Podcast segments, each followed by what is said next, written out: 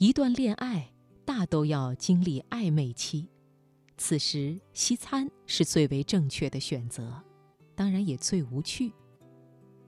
爱情的滋味有一点像法国的鹅肝和鱼子酱，初尝时忍不住会闭上眼睛享受，幸福感从舌尖的味蕾蔓延至全身的每个细胞。但吃的多了，感情会腻，人也会发胖。在恋情开始之前的暧昧期，灯光昏暗的西餐厅是最正确的选择。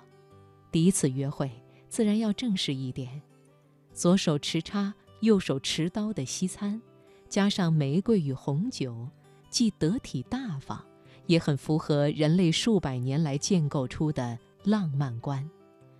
摇晃的红酒杯，光影跳跃，互有好感的男男女女，披着昏暗的灯光，打量着对面的人，心里给对方做着一个加减法。他竟然没有主动给我拉椅子，不绅士。他跟我一样，牛排都喜欢吃五分熟的。他会主动考虑我的口味，贴心加分。他吃东西喜欢吧唧嘴，不能忍受。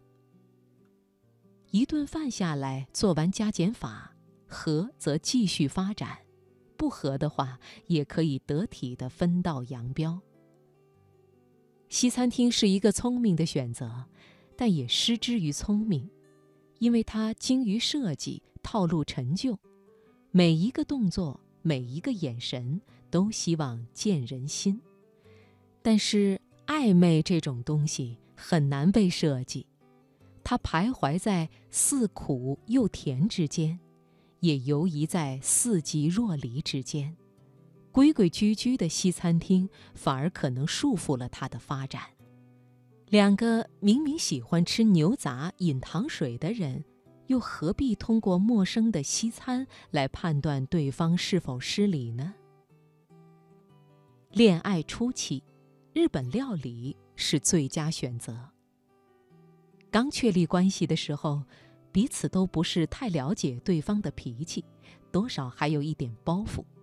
这时，最好的选择是日本料理，最好是有隔间的料理店，一个私密而安静的环境，避免了在众人目光下谈情说爱的尴尬，更适合恋爱初期的情侣。日本料理讲究形与色，对成器极为考究，但以简约为主，绝不浮夸。每一道菜都如工笔画。细致入微，更有留白，让人感觉有点距离。距离产生美，对方的形象也披上了情感的滤镜，一举一动都那么美好而得体。吃什么餐配什么酒，吃日本料理当然离不开酒。在日本酒中，冷酒最高档，其次是烧奈和清酒。只宜小酌，不宜大喝。几杯小酒下肚，酒至微醺，便会让人丢掉包袱，显露出可爱的一面，交谈渐入佳境。选择日料店还有一个好处，那就是日本料理并非只有寿司和刺身，还有热情的串烧和炸物，配以一大杯冒着泡沫的啤酒。话匣子很快就打开了。热恋期，滚烫的火锅像不像你们的关系？热恋期的人们从彼此身上获得的东西，正如同吃火锅。严冬时吃火锅，自然暖胃安心；盛夏里吃火锅，也有一种酣畅淋漓的感觉。不同的恋人也吃不同的火锅。有人喜欢老北京的铜火锅，火炭使火锅一直咕咕翻滚，不断的打开你们的味蕾和话题。更多人喜欢火辣辣的川渝火锅，一锅红油，辣得通透，辣得酸爽，辣得意乱情迷。只有热恋期的情侣才能够不顾形象的吃火锅，吃到龇牙咧嘴、满头大汗。瓶颈期，回到老地方寻找新餐馆。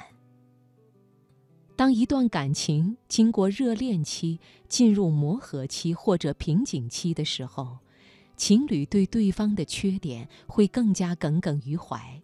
他不再像刚开始的时候那么可爱，做事拖拖拉拉。上次约会又让你等了半个小时。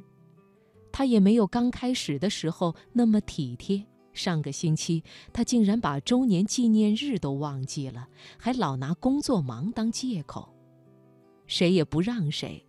他想吃的那家网红餐厅，动不动就要排队三四个小时。那些人都疯了吧？他天天就知道吃中餐，在家吃中餐，出来还吃中餐，都吃不腻吗？等到争吵的风暴冷静下来的时候，也许他们应该重新去到老地方，找一找昔日的味道，或者约定去一家全新的餐馆。这次按照他的口味，提前出门去拿号，陪他去吃刷爆了朋友圈的网红店。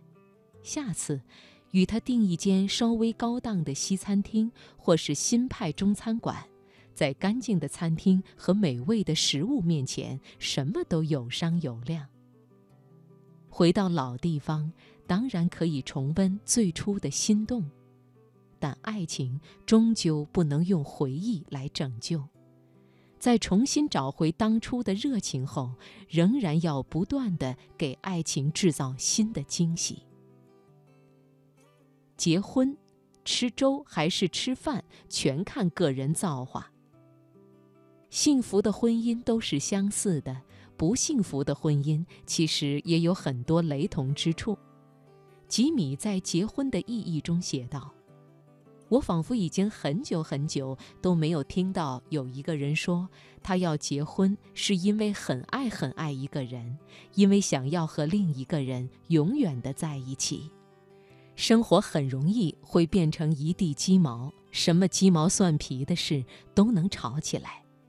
为一个电饭煲买什么牌子都能说上几天，更何况是吃饭这件大事。